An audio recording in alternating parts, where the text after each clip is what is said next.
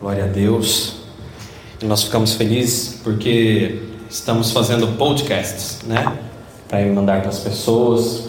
Né? O Arthur está cuidando disso para a gente, então tem sido bênção. Tá aqui. Esqueci hoje outro microfoninho hoje, do o microfone do Silvio Santos ficou em casa hoje. Aí não tem como. Bom, palavra de Deus hoje para nós é quando alcançamos algo de Deus. Quando alcançamos algo de Deus? É, uma, é um questionamento. Quando é que nós alcançamos algo de Deus? Quando é que conquistamos algo de Deus? Quando é que nós é, adquirimos algo de Deus? Quando é que, que conseguimos que Deus nos abençoe com algo? Quando é que Deus está num processo ao qual você olha e fala assim: puxa, isso foi Deus quem me deu? Por quê? Eu, dentro do processo de todos, todos esses anos, olhando para a palavra de Deus, lendo a Bíblia, vendo algumas coisas que as pessoas fazem, eu parti do, de um pressuposto, eu parti de uma, né, de uma, uma ideia central. Qual que foi a, a primeira coisa que eu pensei? Bom, quando nós ganhamos algo, quando você conquista algo com, a sua, com o seu trabalho, quando você consegue comprar algo com a sua vida, né, trabalhando o, o dinheiro do teu suor, ou quando você de repente ganha, né, alguma coisa, da onde vem isso? No mundo sobrenatural, né? Sem falar do natural aqui. O natural, o correto é você trabalhar, ter sabedoria, né? E saber guardar dinheiro, saber você realmente administrar, guardar dinheiro, não guardar dinheiro à toa, né? Como eu, é, história de novela, né? Aquele velhinho que guardou dinheiro a vida inteira no colchão. Aí um dia a casa pega fogo, né? E aquele velho fica desesperado, gritando lá de fora: Meu colchão, meu colchão! Puxa vida, mas que senhor insolente, né? Que homem mais insolente. A casa pegando fogo e ele querendo colchão para dormir essas horas, né? E na verdade não. Ele estava preocupado porque ele guardou o dinheiro dentro do colchão. E aí? E aí que esses são os meios comuns, esses são os meios naturais. Você ganhar um prêmio, você, né, de repente ser premiado na sua empresa com um bônus, participação nos lucros de uma empresa, isso é o meio natural. Isso é o que nós falamos do mundo material. Mas existe por trás de tudo no, um contexto espiritual. E existem dois lados da moeda. Dois lados da moeda que a gente sabe muito bem quem são: Deus ou o diabo. Essa palavra diabo significa adversário. Satanás, por sua vez, significa tentador. E aí? Então, nosso adversário, o adversário da nossa alma, aquele que luta, luta contra as nossas forças, né? Algumas crenças no mundo chamam de o lado negro da força, né? É, isso mesmo. Né? O Jedi, né? É o, o Darth Vader. Então, o lado negro da força, né, a força escura, a escuridão, e do outro lado a luz, que pertence a Deus e aos seus anjos. Então existe o bem e o mal. Não existe outra, outra origem. O cosmos, não, o cosmos não tem nada para te oferecer. Infelizmente, desculpa, se você está é, tá aqui ou se você vai ouvir essa, essa ministração no áudio, o cosmos não tem como te oferecer nada. A não ser um meteoro na Terra, quem sabe? Ele vem do cosmos, né? vem do nada. Mas aí me preocupou. Por que, que me preocupou? Me preocupou pelo seguinte: porque se é Deus ou o diabo que dá as coisas, ambos seguem alguns critérios. Hum, isso me preocupou muito. Tanto que eu falo, tem uma pregação que eu falo exclusivamente sobre ofertas, dízimos, doações que nós fazemos na igreja, como que Deus recebe isso? Será que Deus recebe? Ou quem está recebendo? Porque quando você planta, você colhe, como é que funciona isso? E eu explico isso nessa pregação. Nessa pregação sobre ofertas. Hoje, nessa pregação, o que, que eu tiro dessa pregação de ofertas e trago para cá? Que uma coisa é certa que se Deus não está te dando e você está recebendo, então está vindo do diabo. Isso é preocupante. Por quê? Porque dentro disso eu comecei a pensar o seguinte: eu comecei a ver que tem muita gente fazendo troca com Deus, troca com Deus, mas Deus aceita a troca? Opa, Deus não aceita a troca. É, Deus não aceita a troca, pastor. Ele não aceita a troca. Tipo assim, eu vou chegar aqui, eu vou pagar mil reais de dízimo para receber um milhão. Não existe isso. Se estão falando para você que existe, te enganaram. E Jesus disse que qual, quem que tem o papel de enganar, mentir? O diabo. Opa, peraí, pastor, você está me dizendo. Peraí, peraí, peraí. Explica melhor isso, eu vou explicar melhor isso. O que eu quero dizer para você é que existem pessoas que estão dentro de igrejas, existem pessoas que estão literalmente indo à igreja, frequentando religiosamente, estão trazendo a oferta, estão colocando ali no altar, mas vem só na igreja e de repente vai embora e continua vivendo do mesmo jeito e não aprende isso que é falado, não põe em prática o que é falado. Sendo que Jesus falou: Olha, se você escutar as minhas palavras e praticá-las, eu e o Pai faremos morada na sua vida. E tudo o que me pedires, você receberá. Mas é necessário praticar. Então, peraí, pastor, o que o senhor está dizendo para mim? É, vamos lá, vamos pensar mais um pouquinho antes da gente entrar nessa leitura principal, que é o que eu quero que você reflita e saiba muito bem: que se Deus não está dando algo para alguém, e, se e, e essa pessoa, sabe aquela coisa do tipo assim? Aumentou o meu reverb agora. Sabe aquela coisa do tipo assim? É assim mesmo, ó. Tira um pouquinho do meu reverb mesmo. Aí som. Aí o que, que acontece? Pastor, o senhor está dizendo que se tem pessoas que estão recebendo coisas e que se não é Deus que está dando, o diabo que está dando? Sim. Mas pastor, qual é o interesse do diabo em fazer isso? Simples. Simples. Pode tirar mais um pouquinho. Já está no zero? Deixa eu te falar uma coisa. Você está tirando do um ou do dois? Então vai lá no dois e dá uma reduzida no geral isso. Som. Aí. Pastor, então você está me dizendo que se não é Deus, é o diabo que está dando. Sim, qual é o interesse do diabo dar coisas para pessoas dentro da igreja, por exemplo? Podem ter pessoas dentro da igreja que conquistou, por exemplo, fruto de campanha, carro? Pode. Pode ter pessoas que conquistaram casa? Pode. Cura? Pode. Até cura, hein, gente? O diabo tá até cura, tá? Até curar o diabo cura, tá? Cuidado. Para enganar o diabo, Jesus disse que para enganar, até fazer cair fogo do céu o diabo faria. Tudo ilusão. Um poder limitado, mas existe. Pastor, por que, que você está me alertando sobre esses sinais? Para você ficar esperto, que nem tudo que reluz é ouro. E nós não devemos, e uma coisa que não devemos é medir as pessoas pelo que elas têm, nem como elas se vestem, nem pelo que elas comem, mas sim por suas atitudes de benevolência que lembram a Deus. Aleluia.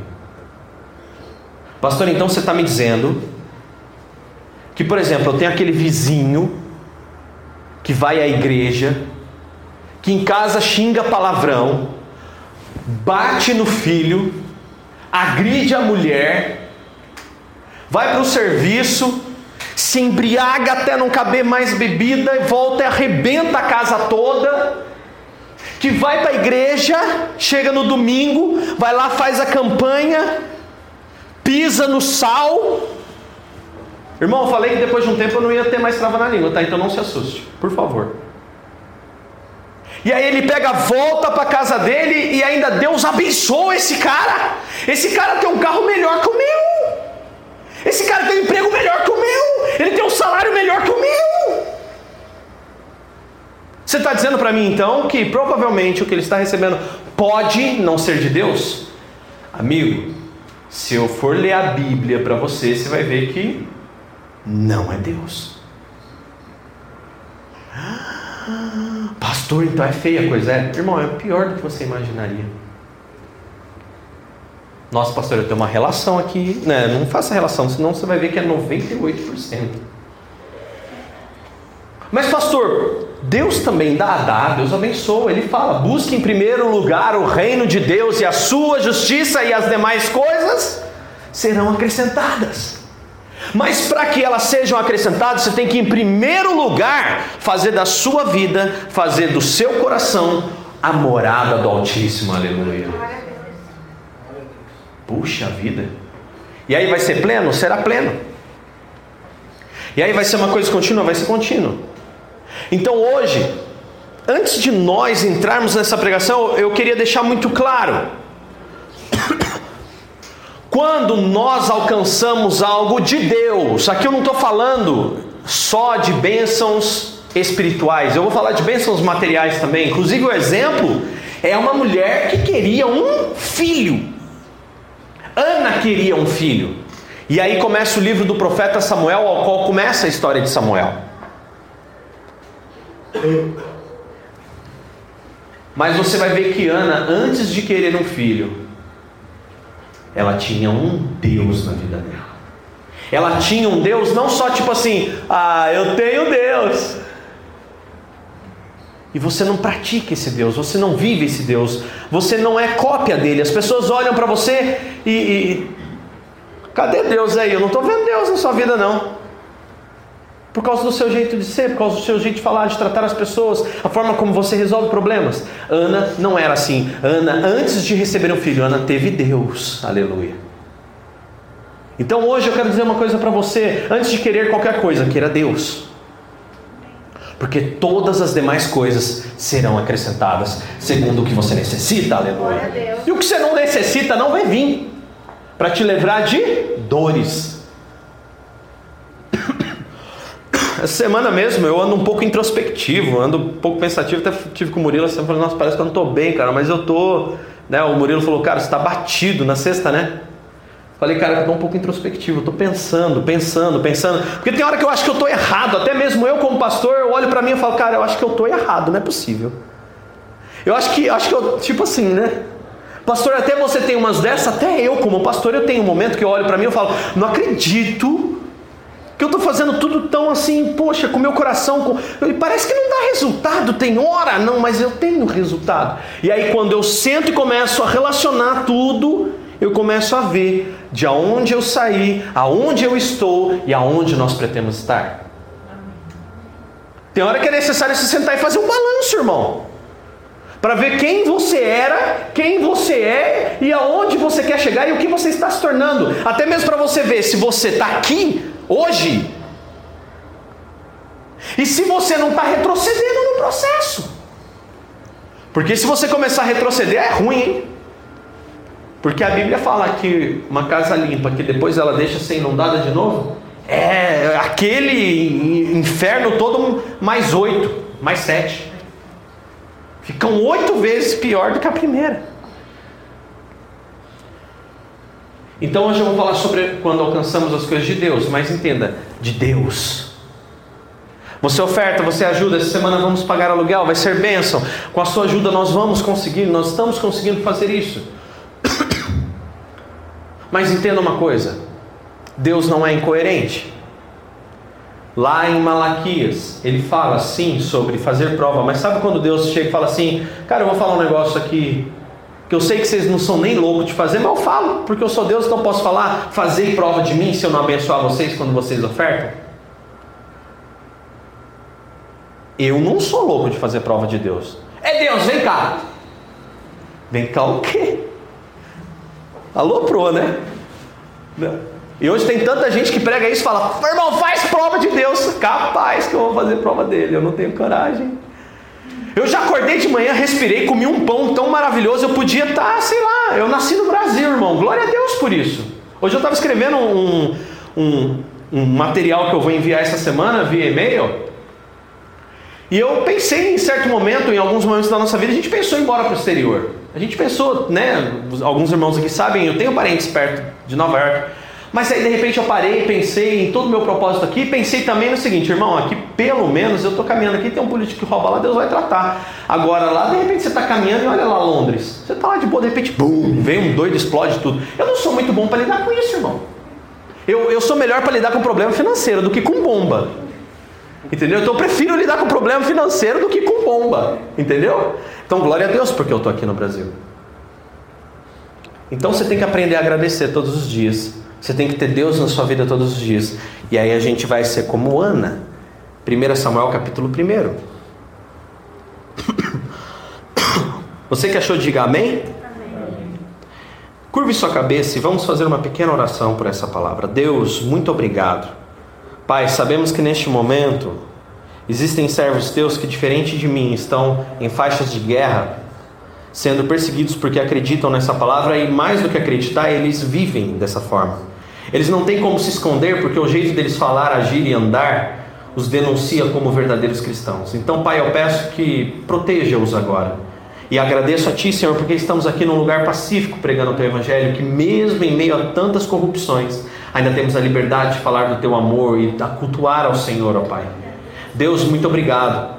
Obrigado por esse culto, obrigado pela oportunidade. E Pai, ora a Ti agora que essa palavra entre no nosso coração, entre na nossa mente de uma forma que produza frutos, que mude o nosso entendimento, que promova a paz no nosso coração e, acima de tudo, que nos traga, Senhor Jesus, no centro da tua vontade Pai, muito obrigado. Eu repreendo todo espírito maligno, todo tipo de distração, todo tipo de, de pensamento contrário, aquilo que queira vir atrapalhar a nossa vida, o nosso pensamento. Agora, a, a, o plantio dessa boa semente no nosso coração, tudo que impede esse plantio, eu repreendo em nome de Jesus. Eu peço a Ti, protege-nos, ó Pai. Protege-nos Senhor Jesus, contra o maligno, contra os pensamentos iníquos, que possamos sempre aqui ser humildes, aprender a servir e amar a Ti, ó Pai, de todo o nosso coração e de todo o nosso entendimento, em nome de Jesus. Amém e amém. 1 Samuel 1 diz assim: que havia um homem chamado Eucana, da tribo de Efraim, que morava numa cidade chamada Ramataim, Zofim, na região das montanhas da tribo de Efraim. Eucana, ele era filho de Jeroão. Jeroão era filho de Eliú, Eliú era filho de Tou. Aí ele vem falando aqui, né? Agora no versículo 2, Eucana tinha duas mulheres, uma se chamava Ana e outra mulher se chamava Penina. Penina tinha dois filhos, Ana, porém, não tinha nenhum. Versículo 3: Todos os anos, Eucana e sua família faziam uma viagem para o tabernáculo, na cidade de Siló, a fim de adorar ao Senhor dos céus e oferecer sacrifícios a Ele. Os sacerdotes que estavam é, de serviço nesse tempo eram dois filhos de Eli. Um chamava Ofne e o outro chamava-se Finéias. Versículo 4: No dia em que Eucana oferecia o seu sacrifício, dava uma parte para Penina e outra para todos os filhos e filhos dela, mas para Ana ele dava duas vezes, vezes mais porque ele a amava, apesar de o Senhor a ter deixado estéril. Acontece que Penina piorava a situação entre eles porque provocava Ana continuamente, para deixá-la de que forma? Irritada, pelo fato do Senhor não lhe permitir ter filhos. E todos os anos era a mesma coisa. Penina caçoava de Ana e a provocava quando iam até a cidade de Siló, onde ficava a casa de Deus. Por isso Ana chorava muito e não tinha vontade nem de se alimentar. Versículo 8: O que está acontecendo com você, Ana? perguntou seu marido Eucana. Por que você está chorando e por que não come? Será que eu não sou melhor para você do que dez filhos? Versículo 9: Certo dia após a refeição da tarde, quando ainda estavam em Siló, Ana foi para o tabernáculo do Senhor. O sacerdote Eli, pai daqueles dois, estava sentado no lugar de costume, perto da entrada. Versículo 10: Ele estava sentindo-se, pro... ela, ela, Ana, estava sentindo-se profundamente angustiada, e Ana chorava amargamente. Enquanto isso, fazia sua oração ao Senhor, ali no templo. E Ana fez esse voto, dizendo: Ó Senhor dos exércitos, se o Senhor olhar para o meu sofrimento e responder à minha oração, dando-me um filho, então dedicarei esse filho ao Senhor. Ele será seu por todos os dias que viver, e os seus cabelos e sua barba nunca, nunca serão cortados. Versículo 12: Eli percebeu que a boca de Ana se mexia enquanto ela orava em silêncio, do fundo do coração dela diante do Senhor. Porém, Eli não escutava nada, não saía som algum.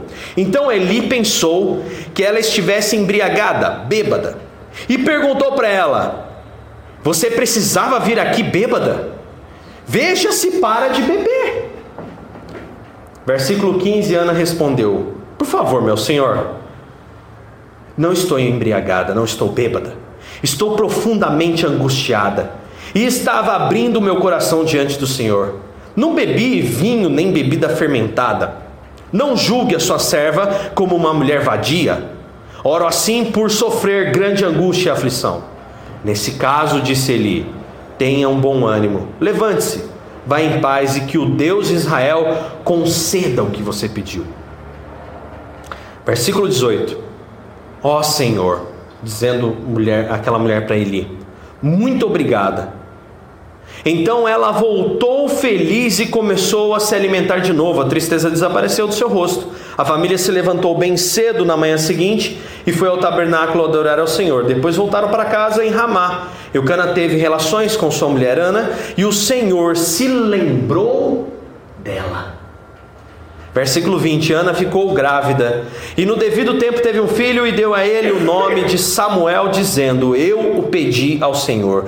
No ano seguinte, Eucana, com toda a sua família, viajou para oferecer o sacrifício anual e para cumprir o seu voto.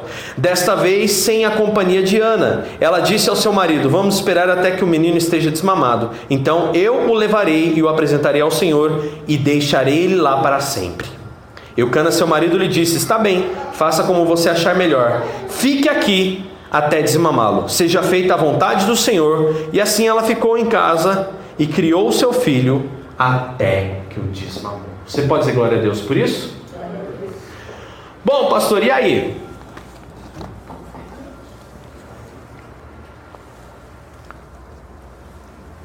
E aí que Ana foi uma mulher que ela conhecia a lei de Deus, ela conhecia o Deus que ela servia, acima de tudo, ela vivia o Deus que ela servia.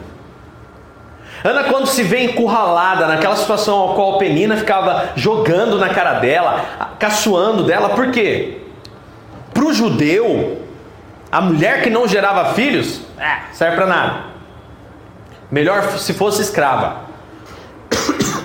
Uma situação deprimente. Era uma situação triste. A mulher que não gerava filhos sofria no povo de Israel. E aí Penina, sabendo disso, todo ano ia lá com os filhos e ficava zoando a cara de Ana. Até que um dia, como você viu, Ana fica muito amargurada e decide subir. E vai para o templo e começa a orar e ainda tem que aguentar o sacerdote olhar para ela e falar assim: para de beber, mulher. Mas ali Ana faz uma oração, e quando Ana faz essa oração, em algumas traduções está bem escrito que ela diz assim: Ah, Senhor, quando lembrares da tua serva. Ela não chegou para Deus e determina, irmão. Opa! Ela não determinou, embora ela soubesse o Deus que ela serve. Ela pediu. E pediu ainda mais de uma forma talvez que pudesse dar um pouco de trabalho. Senhor, quando o Senhor se lembrar, ela reconheceu que Deus era tão soberano que talvez Deus tinha planos para elas, para ela, na vida dela. Ela reconheceu que talvez Deus tivesse muitas ideias para ela, pelo fato dela estar daquela, daquela forma, tê-la gerado assim, que não podia gerar filhos. Então, Ana, na sua oração, uma coisa que é importante nós entendermos é que quando Ana pede algo a Deus, Ana não tem dúvida, ela sabia o que ela queria, ela tinha absoluta certeza do que ela queria, e você vê que ela tem tanta certeza do que ela quer, que ela até faz planos com aquele garoto: Senhor, se o Senhor atender a oração da tua filha, então então eu farei tal coisa, eu colocarei tal coisa. Isso chama-se propósito. O propósito existem duas etapas. Não vou falar sobre propósito hoje, mas vou te dizer: sempre há um propósito. O propósito se estabelece diante de duas falas: se e então. Salomão usa muito isso. Se você fizer tal coisa, então o Senhor terá parte com você. Se você fizer assim, o Senhor fará dessa forma. Deus, em, lá no livro de Levítico, chega para o povo de Israel e fala assim: ó, se vocês fizerem isso, isso, isso, isso, isso, isso, então eu protegerei vocês disso, disso, disso, e vocês virão, viverão assim, assim, assim. Mas se também vocês fizerem dessa, dessa forma, esquecerem de mim, e aí Deus a lista de coisas erradas que eles cometeriam era tão grande que foi maior do que. Porque obedecer é simples. É mais complicado desobedecer, irmão. Se você parar para analisar, sabia? É mais simples e mais fácil obedecer, porque desobedecer você dá uma volta enorme. Obedi obediência é simples, é só andar reto aqui. Desobedecer você precisa dar uma volta, é mais complicado. Então a relação de coisas de se vocês me desobedecerem é maior. Então vocês serão destruídos. Então aprenda uma coisa: quer fazer um propósito com Deus? Tenha o se e tenha o então. Senhor, se eu alcançar tal coisa, então eu farei assim. Mas faça. Não brinque com Deus. Se você entrar nesse propósito, saiba, você fez um propósito com alguém do qual você não pode se esconder e que ninguém pode te proteger dele. Impedir ou quebrar.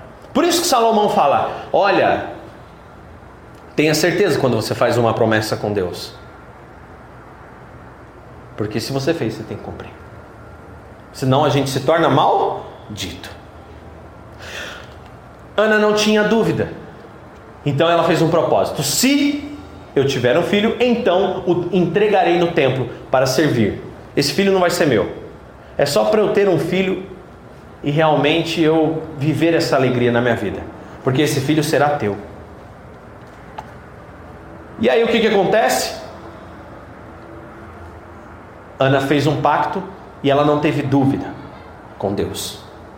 A segunda coisa é que Ana reconheceu a soberania de Deus, a soberania divina dele. Que tudo pertence a ele, que tudo está na mão dele, que tudo está no controle dele. Ana reconheceu. Senhor, lembra-te da tua serva. E quando te lembrares, e o que, que diz a palavra um pouco mais à frente? Então se lembrou Deus de Ana. E Ana ainda entra num acordo de quebra, ainda cumpre uma, uma coisa que Jesus fala lá no Evangelho, só lá na frente, que ele diz que o que dois ligam na terra é ligado no céu. E com quem que Ana concorda? Com o sacerdote ali. Uau, que legal. E sabe o que aconteceu depois que Ana recebeu o filho? Ela cumpriu a sua promessa e cumpriu o propósito para o qual ela vivia. Isso é gratidão. Existem muitas pessoas que prometem algo a Deus e não cumprem, por quê, pastor? A princípio, porque é ingrato. Recebeu o que tinha de receber e não cumpriu a parte dela num acordo. É tão ruim quando você faz um acordo com a pessoa e a pessoa rompe esse acordo com a gente, né? A pessoa fala, eu vou fazer assim, e não faz, deixa a gente na mão, isso é ruim. Imagina Deus como se sente. Imagina se Deus fizesse isso com você. Você não gostaria. Então não faça isso para ele. E aí Ana cumpriu os três requisitos. Ana não tinha dúvida, Ana reconheceu a soberania de Deus e Ana foi grata, cumprindo o seu propósito e a sua promessa. E aí? E aí que na vida é assim. Eu tenho uma experiência pessoal que hoje mesmo, né, eu estava preparando essa pregação e já preparando outro material, como eu disse, em que eu cheguei um momento na minha vida que eu pedi três presentes a Deus. Eu pedi três presentes porque me incomodava e algumas coisas me preocupavam, e eu pedi a Deus esses três presentes. O primeiro deles foi sabedoria. Por quê? Porque a sabedoria é a capacidade que você tem de, depois de ter passado por problemas, adquirir experiência e usar essa experiência para poder resolver outros problemas de forma sábia. Sabedoria é isso. É você aprender a resolver problemas de uma forma sábia. A sabedoria só é atestada diante de problemas. Como eu seria chamado de um homem sábio se eu não tivesse problema para resolver? Salomão foi o homem mais sábio do mundo, e uma das passagens que ele, que ele enfrenta são duas mãe, mães brigando por um filho. Salomão chega simplesmente e fala: então vamos lá, vamos fazer o seguinte, já que ninguém, já que todo mundo é mãe, já que ninguém tal, é, então faz o seguinte: pega soldado, pega a espada e corta a criança ao meio, dá um pedaço para cada uma, está resolvido. No mesmo instante, a mãe verdadeira, por amor, falou: não, não precisa fazer isso, pode deixar com ela. E nisso Salomão enxerga o amor da mãe verdadeira, porque a mãe que não era verdadeira, então tá, pode cortar. Não tinha amor. E Salomão, ele era um homem, foi tido como o homem mais sábio que já existiu na Bíblia. Mas para que ele fosse um homem sábio, ele tinha problemas. Então, quantos problemas, pastor Daniel, você já enfrentou? Você tem todo o tempo do mundo que eu possa contar? Porque é muito problema. Todo dia surge uma situação nova.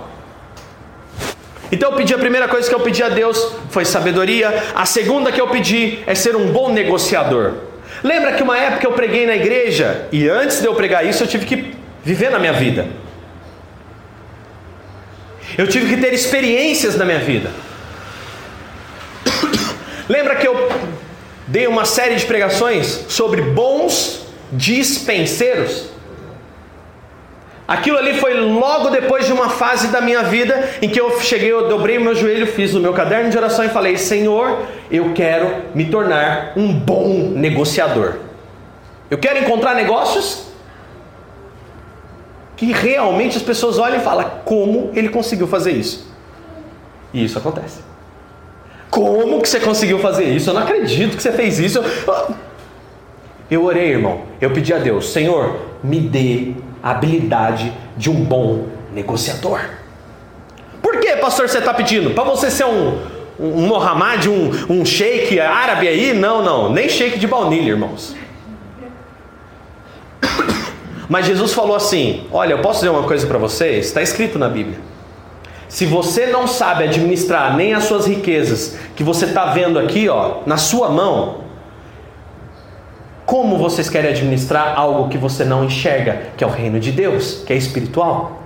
Se você não administra bem a sua casa, o seu dinheiro, as suas finanças, as suas coisas, como você espera administrar bem o reino de Deus, que é algo soberano, que é algo que você não enxerga e que é movido por fé? Então eu fiquei preocupado, porque eu não sabia nem negociar minhas contas de água e luz, irmão. Não sabia pagar, não sabia o que. Ficava doido.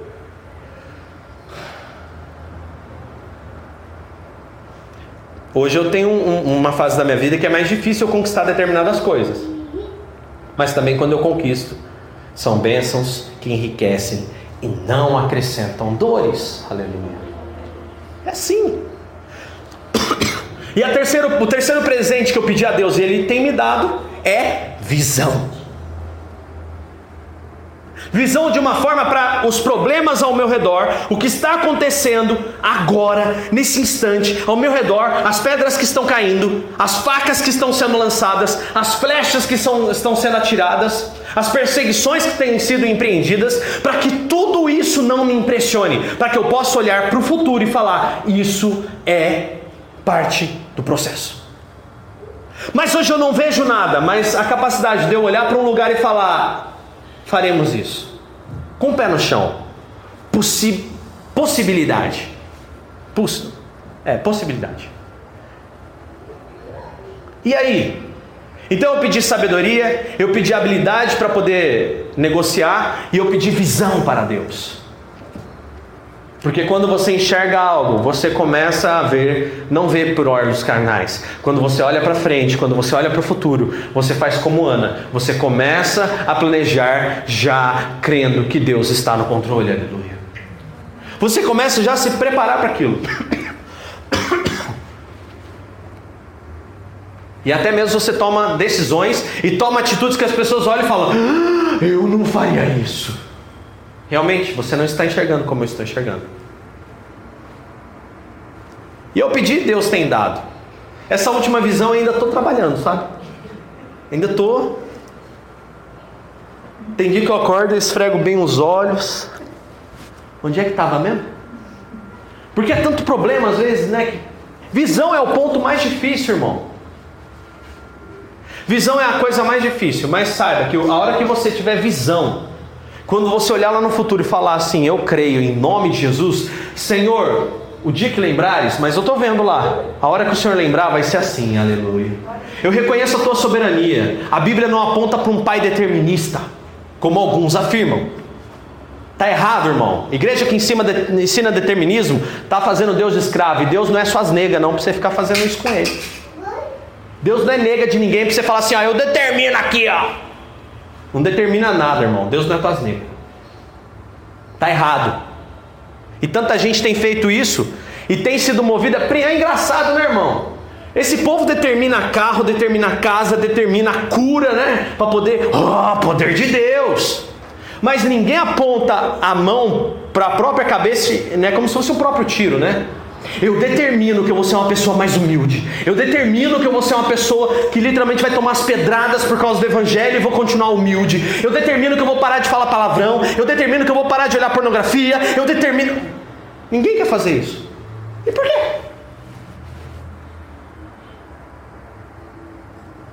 Porque é, o que é doce é fácil, né, irmão? Agora eu quero ver comer o que é salgado ou amargo.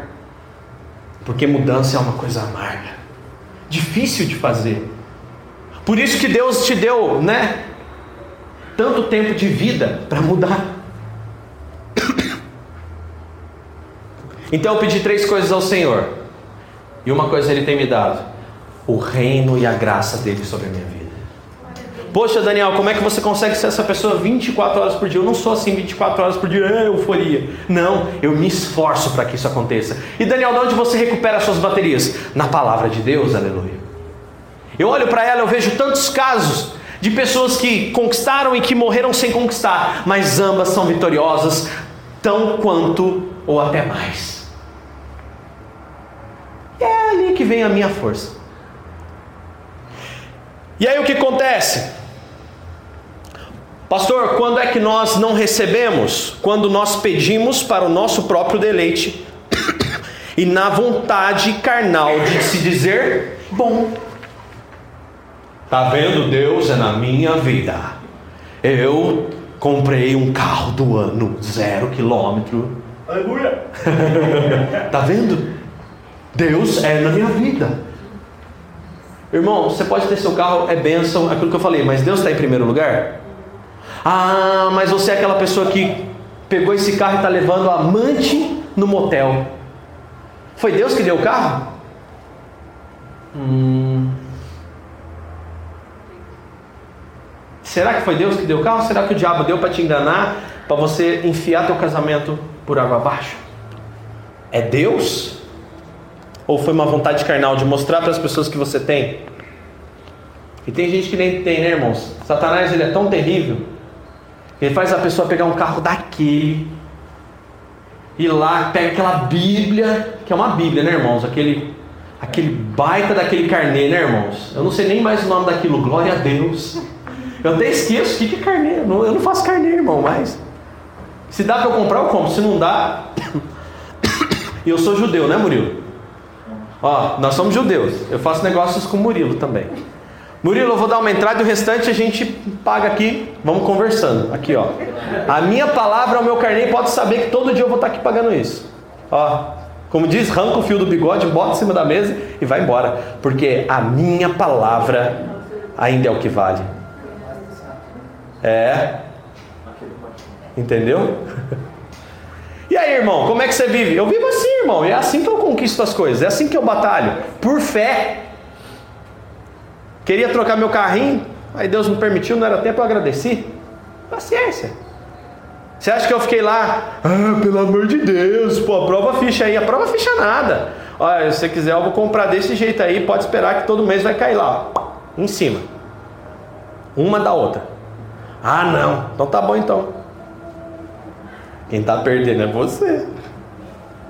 Deu dó, hoje eu estava lembrando com a minha esposa. Tentei comprar um carro. O cara não me vendeu, já faz seis meses que o carro está numa rua jogado lá no pedregulho, apodrecendo, irmãos. O cara prefere ver o carro apodrecer na rua do que vender para as pessoas. Eu não digo só para mim, não, irmão, para qualquer um. Sabe o que é isso? Apego, carnalidade. Não estou falando para você também é ser um bom administrador, irmão. Ser um bom administrador. E aí, pastor, então quando é que eu recebo algo que eu. Quando é que eu não recebo algo que eu peço? Analisa. Analisa por quê? Porque lá no livro de Tiago, no final da Bíblia, no capítulo 4,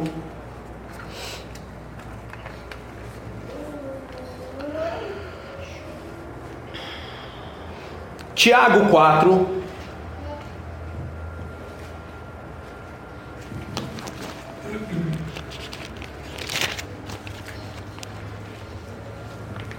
versículo 1. Diz assim: O que está causando as discussões e as brigas entre vocês? Tiago pergunta. E aí ele vai dar uma resposta: Não é porque existe um exército inteiro de maus desejos dentro de vocês, vocês querem o que vocês não têm, a tal ponto que vocês matam para conseguir isso. Desejam o que os outros têm e não podem comprar, não podem adquirir, portanto começam a brigar e tomar das outras pessoas. Contudo, a razão pela qual vocês não têm o que desejam é que não pedem a Deus. E mesmo quando vocês pedem, não recebem, porque o objetivo de vocês está todo errado. Vocês só querem o que dará prazer para vocês. Mas claro que isso, né? Mas, pastor, tem gente que age assim e recebe. Eu comecei essa pregação dizendo que tem outra pessoa que pode dar esse tipo de coisa, não tem? Ah, ele não dá paz. Ele não está preocupado com o que há dentro de você. Deus faz um, processo completo. Ele trabalha o seu coração. Ele começa aí dentro e depois ele externa para fora. Olha só que interessante. Então, pastor, tem um jeito de não receber? Tem. É isso aí. Olha que interessante também. Que quando Deus te dá algo, Ele te dá todo o suporte. Quando Deus te abençoa com algo, Ele não vai te abençoar com algo para te soltar na pista. Pastor, mas eu comprei um carro financiado e eu tenho como pagar. Amém, irmão. Eu estou falando que eu não pago Bíblia. Porque eu tenho fé. Se você tiver fé aqui hoje, você não vai mais comprar carro financiado pagando três carros de uma vez só. Mas tem que ter fé.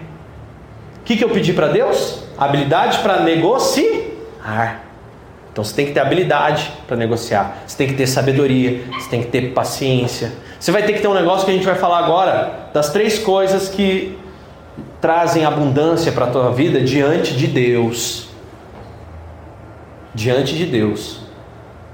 Quem disse que a nossa igreja não prega prosperidade? A gente prega sim, mas a prosperidade da Bíblia, não é a prosperidade carnal. Isso é uma pregação sobre prosperidade? Sim, é uma pregação sobre prosperidade. Nossa, pastor, nunca ouvi desse jeito. É, mas é. E aí? Então nós temos como sim alcançar abundância na vida. Nós temos como ser pessoas abundantes, abençoadas, prósperas. Deus não é contra isso, irmão. No mundo tereis aflições. Acorda um dia de manhã com uma dor de dente, irmão, você já vai ver que é uma aflição tremenda. Acorda com uma dorzinha de barriga, né?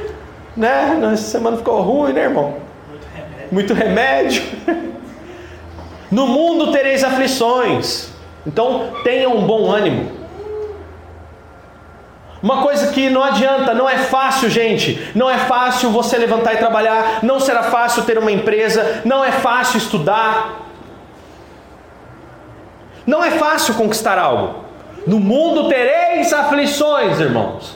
Para ser um bom testemunho, você vai ter aflição.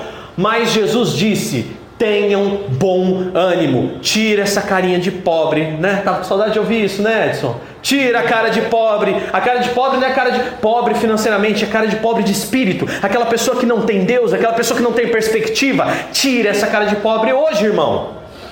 E lembre-se que você é imagem daquele que te criou, aleluia.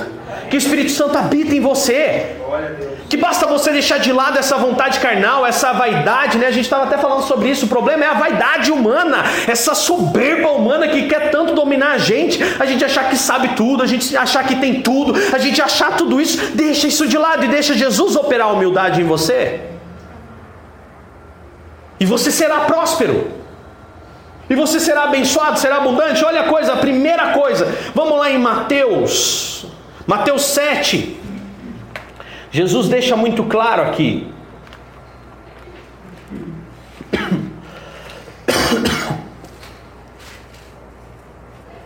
Eu deixo como tarefa para a sua vida o livro de Tiago, esse que estávamos lendo lá no final da Bíblia, livro de Tiago. Lá tem muita coisa maravilhosa. Mateus capítulo 7, versículos 7 e 8 diz assim: Peçam e vocês receberão aquilo que pedirem, procurem e vocês acharão, batam e a porta se abrirá. Pois todo que pede recebe, qualquer que procura acha. E se vocês baterem, a porta será aberta. Você pode dizer glória a Deus por isso? Mas é necessário pedir corretamente. A Bíblia ensina que você tem que pedir direito. Ai, pastor, como é que eu peço direito? É simples. Não peça simplesmente por um deleite. Por... Eu preciso do Senhor. Quer um carro, irmão? Dobra o joelho. Senhor, eu preciso de um carro. Senhor, me ensina como pedir um carro. Quando você pensar lá na frente que você quiser um carro, se veja usando esse carro para a glória de Deus. Senhor, se o Senhor me der esse carro, então eu poderei fazer algo mais. Olha o propósito. Se, então. Senhor, se o Senhor der uma casa para mim, então eu posso casar. Ai que beleza. casar, pastor, casar. se o Senhor me der uma casa, então eu posso casar. Constituir minha família, ficar tranquilo. Aleluia.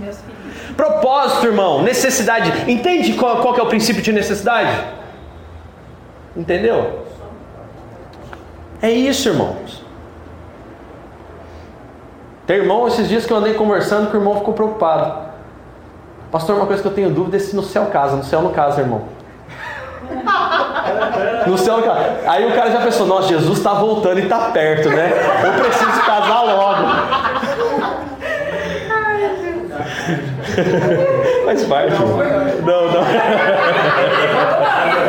Faz parte.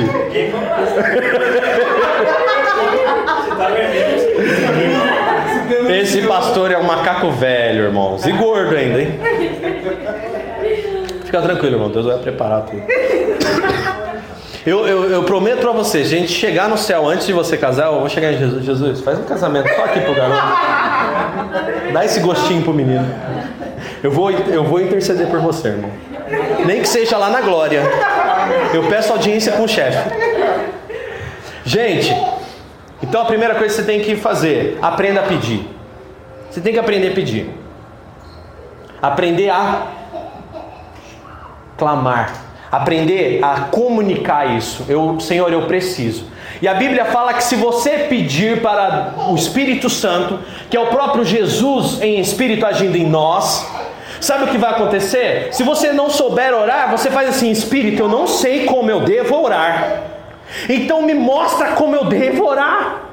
Me mostra as necessidades, as prioridades. Ah, eu quero um carro, mas eu vou ter que ter habilitação, eu vou ter que ter combustível, eu vou ter que ter óleo, pneu, eu vou ter que ter um emprego para manter esse carro. Esse carro tem que me retornar algum valor porque ele só dá despesa, então ele tem que se pagar, ou pelo menos se pagar metade.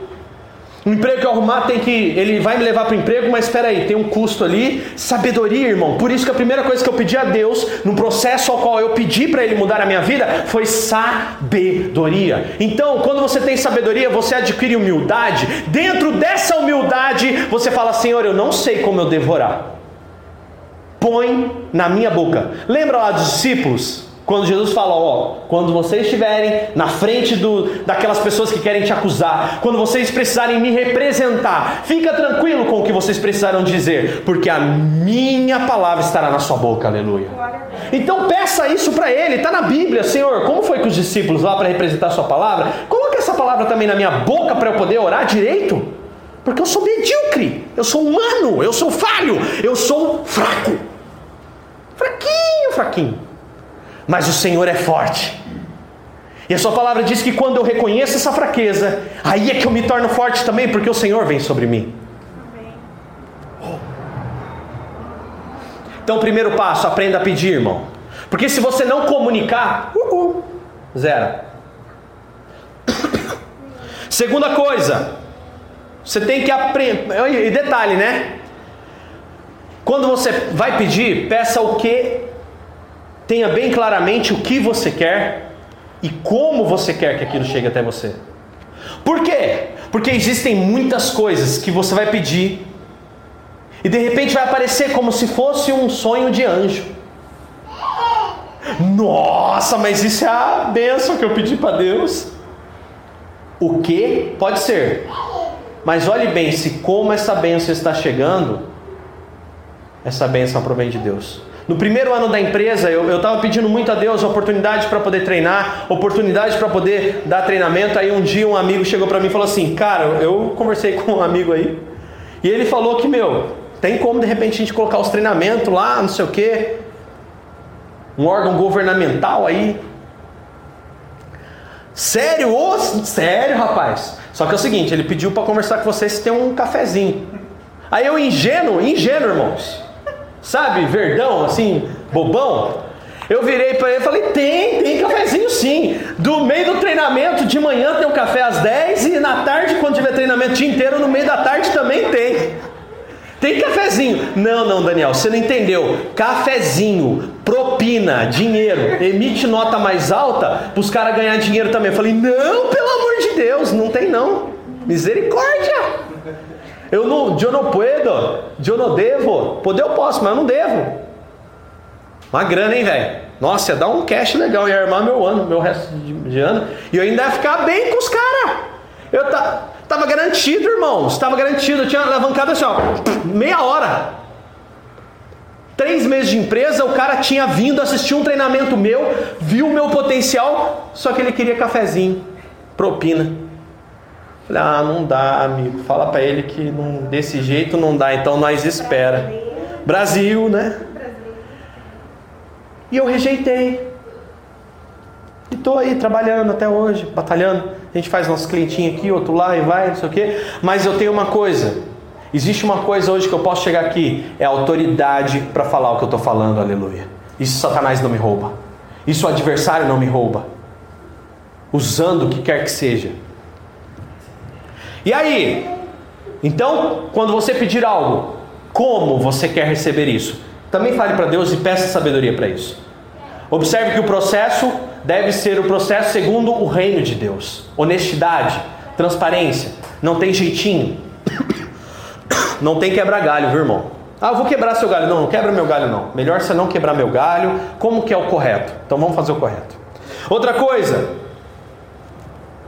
Segunda coisa que é importante. Então, primeiro que eu falei é aprenda a pedir. O que e como. Segunda coisa que é importante. Não duvide.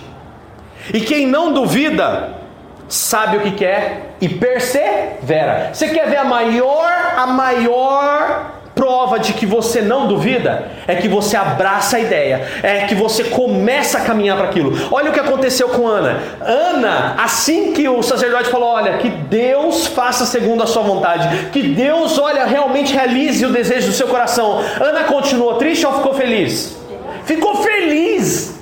Ela desceu, foi festejar, foi comer. No outro dia teve lá a celebração do tabernáculo. Eles foram e tal, ficaram alegres. Ela voltou e ainda namorou o marido. E nessa, Deus deu o filho.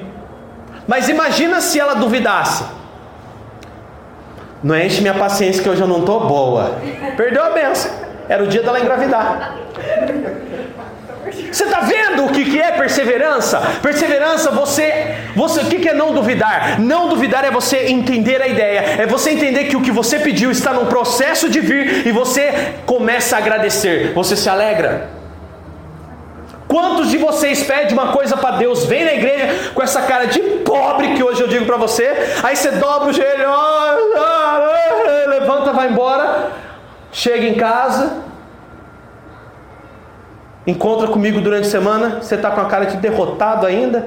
O que, que aconteceu, irmão? É aquele problema. Mas você não recebeu a bênção lá na igreja, irmão? Já não concordei com você, irmão. Muda essa cara, abençoado. A gente se apega ao problema. A gente, a, a, ó, posso dizer uma coisa? Em vez de você grudar no barco e ir embora, você gruda na âncora e fica. Vai pro fundo. E curte a fossa. Se Ana tivesse curtido a fossa, ela não tinha namorado o marido. Se ela não tivesse namorado o marido, o que, que acontecia? Não tinha vindo o filho. Hum. Então Ana não duvidou. Então a primeira coisa que você tem que aprender é pedir. E a segunda que você tem que aprender é a perseverar. E quem persevera, persevera com ânimo. Essa semana eu falei para algumas pessoas. Existem algumas empresas que dá certo o processo que eu aplico, outras não. Dani, mas é a mesma coisa que você faz em ambas? Sim. Como que algumas dá certo e outras não? É porque o ramo é ruim? Não. Que empresa que dá errado? A empresa que as pessoas duvidam que o que eu estou fazendo vai dar resultado. Eu dei uma dica, eu dei uma palavra, irmão, sabedoria assim. Eu pedi para Deus me usar assim. Eu dei uma dica com uma mão minha para um empreendedor. Uma mão minha. Eu falei assim, ó, faça isso, isso, isso e isso. Gravou? Vou repetir de novo. Isso, isso, isso, isso. Pegou? Faça isso. A conta dele hoje tem três, seis. Já passou dos seis dígitos, irmão. A conta bancária dele. Glória a Deus por isso. Ele é um servo fiel de Deus. No coração dele, ele rejeitou propina, rejeitou um monte de porcariada, rejeitou o que não era propósito de Deus para a vida dele, e está trabalhando. E acreditou. Peraí, você não pediu para Deus me colocar aqui? Então, caramba, acredita no que eu estou falando. Você não pediu para Deus uma solução para sua vida? Você não pediu para Deus mudar sua história? Então põe em prática o que eu estou te dizendo. Lembra que eu falei que o caminho da obediência é simples? Ele é simples, ele é reto, ele é fácil, é só ir reto. Não tem que dar volta e descer e ficar amarrado. Não tem. É só ir reto. Primeira coisa, aprenda a pedir o que e como. Segunda coisa, não duvide, persevere. Perseverar, manter fazendo aquilo é a maior evidência de que você não duvida. E por fim, a terceira coisa, aprenda a agradecer, dê ao Senhor. Se o Senhor fizer, então, então, então agora faz.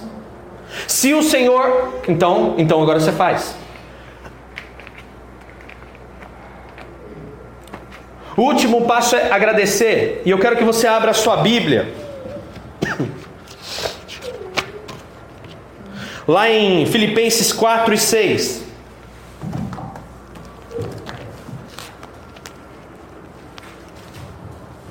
Já estarei encerrando essa ministração agora. Filipenses 4 e 6, Paulo diz o seguinte: não fiquem aflitos com nada. Em vez disso, orem a respeito de todas as coisas. E não se esqueçam, aliás, contem a Deus suas necessidades. E não se esqueçam de agradecer. Ou seja, algumas traduções dizem assim: que as suas orações sejam como ações de, com ações de graças. Quer aprender a orar por uma coisa que demora tempo para vir? Você pediu uma vez, o restante das orações só agradece. Deus não é surdo. Está escrito nos Salmos. Deus não é surdo, seus ouvidos não estão agravados para que ele não te ouça. Ele já te ouviu. Se você orou, se você crê em Deus, então você não precisa ficar repetindo para ele, ok? Ok. Então a partir de hoje agra desce. Anota lá no caderno de oração para você agradecer por aquilo. Senhor, eu já te agradeço por aquilo que eu orei. Lembra-te, Senhor. Mas agradece e vive. Está na mão do Senhor, Ele está operando.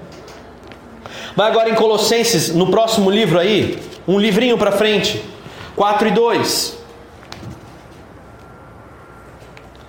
Paulo fala aos Colossenses também, na igreja, na terra de Colossos, na Grécia. Não se cansem de orar, perseverem nisso, nessa atitude de orar. Estejam vigilantes e lembrem-se de ser gratos. Fica de pé em nome de Jesus. Vamos orar agradecendo por essa palavra.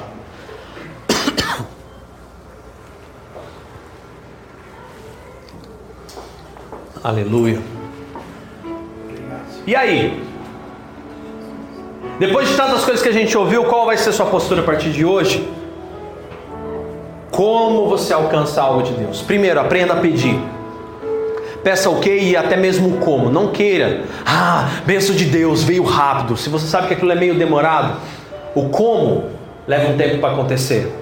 Então vai no como de Deus, que é melhor. Vai demorar mais, mas você pode agradecer que você terá paz. As coisas acontecem no tempo certo. Então, primeiro aprenda a pedir. A segunda coisa que você tem que aprender, como eu disse, é não duvidar. A maior evidência que você não duvida é a perseverança, você não desiste. E a terceira coisa que você tem que saber é agradecer. Aprenda a pedir, não duvide e agradeça. Seja grato. Maior lição de gratidão é perdoar. Maior lição de, de, gratidão é você perdoar as pessoas e pedir perdão, porque maiores pecados talvez você já cometeu e Jesus te perdoou. Jesus te abençoou. Jesus te deu paz. Ele te perdoou. Quem é você agora para não perdoar? Quem é você para não perdoar? Responda para você mesmo. E aí? Então, sabe o que me deixou mais extasiado? Que quando eu cheguei no processo, até mesmo da formação em coaching, para você ser abundante, existe uma ferramenta lá que é justamente esse espaço. Você aprender a pedir, você aprender a fazer e batalhar, que é o perseverar, é o bater. Você aprender a realmente mostrar a utilidade disso e saber agradecer na forma principalmente de perdoar. Então, até para o mundo, irmão, se o mundo quer ser abundante, ele tem que seguir isso. Pega um exemplo, eu sempre falo isso até mesmo nos treinamentos. Nessas horas eu me lembro quando eu falo de abundância, porque a base que eu explico abundância no meu treinamento é uma pregação, é o que eu estou ensinando para você aqui. Pega um Silvio Santos. Você acha que o Silvio Santos, aquele homem, tem tempo para não perdoar alguém? Você acha que ele tem tempo para ficar perdendo tempo com mesquinharia, com falta de perdão, com falta de humildade? Vamos pegar um mais novo que não, não é tão antigo, não é tão. Vamos pegar um Luciano Huck da vida aí. Ele ajuda tanta gente, tem uma ferramenta na mão tão boa. Você acha que ele tem tempo a perder com mesquinharia, com falta de perdão? Se até os incrédulos agem assim e são abundantes, olha bem para sua cara hoje. Olha bem no seu rosto hoje. Você que é um vencedor. Você que tem o Espírito Santo de Deus. Você que realmente Deus plantou em você a palavra dele hoje e está te dando a chance de pôr em prática tudo isso. Quantas chances, quantas oportunidades nós temos. Então hoje, em nome de Jesus, Aprenda a pedir, aprenda a não duvidar e aprenda a agradecer. Ana foi assim, comigo foi assim, com todos que perseveraram até o fim. Olha o que Jesus fala: aquele que perseverar até o fim será salvo. Curve sua cabeça e vamos orar agora. Senhor, o que seria de nós? se não fosse o Senhor. Pai, nos arrependemos aqui, Pai. Pedimos perdão por nossos pecados, por nossas falhas. Pedimos perdão por tudo aquilo que temos feito e não te agrada. Senhor, perdoa, como a Sua palavra ensina, assim como nós temos perdoado. Pai, em nome de Jesus, que possamos reconhecer a Tua soberania, que quando dissermos amanhã, faremos, que digamos, se o Senhor quiser. Se Deus quiser, faremos. Pai, que nós sejamos como Ana, que não sejamos pessoas que ficam dando ordens para o Senhor, não, Pai. Nós é que estamos aqui para receber ordens. Somos teus servos, somos teus filhos. Mas, Senhor, se o Senhor se lembrar de cada um aqui hoje, eu peço, Pai. Em nome de Jesus eu peço, lembra das nossas aflições, Lembra das nossas dificuldades, lembra das nossas necessidades, aquilo que cada irmão meu precisa. Eu peço que lembre daqueles que estão enfermos, ó Pai, cura, Deus, em nome de Jesus. Eu peço que lembre, Senhor Jesus, de cada irmão meu neste lugar, porque a vitória deles, a porta que se abrir para eles, Senhor Jesus, aquilo que eles alcançarem, aquilo que eles pedirem e receber, também eu receberei. Eu peço que o Teu Santo Espírito esteja sobre a vida deles hoje, em nome de Jesus. E eu peço a Tua graça e a Tua unção sobre eles, Pai. No nome santo de Jesus eu te agradeço. E que essa palavra gere questionamentos na nossa vida, sim, Senhor. Para que nós sejamos cada dia mais parecidos contigo. Em nome de Jesus. Muito obrigado, Senhor, no nome de Jesus. Amém e amém. Graças a Deus. Amém. Você pode aplaudir o Senhor neste momento? Glória a Deus. Senta só um instante. Pedir para o Murilo vir aqui dar um testemunho. Pode sentar, fica à vontade. Amém. A paz, irmãos, tudo bem? Amém, glória a Deus. Deixa eu sentar aqui no cantinho. É, a gente tem que lembrar Deus nas grandes coisas, mas tem que lembrar Deus nas pequenas coisas. E pra gente foi uma coisa tão maravilhosa que é, é simples, né? Mas é belo também.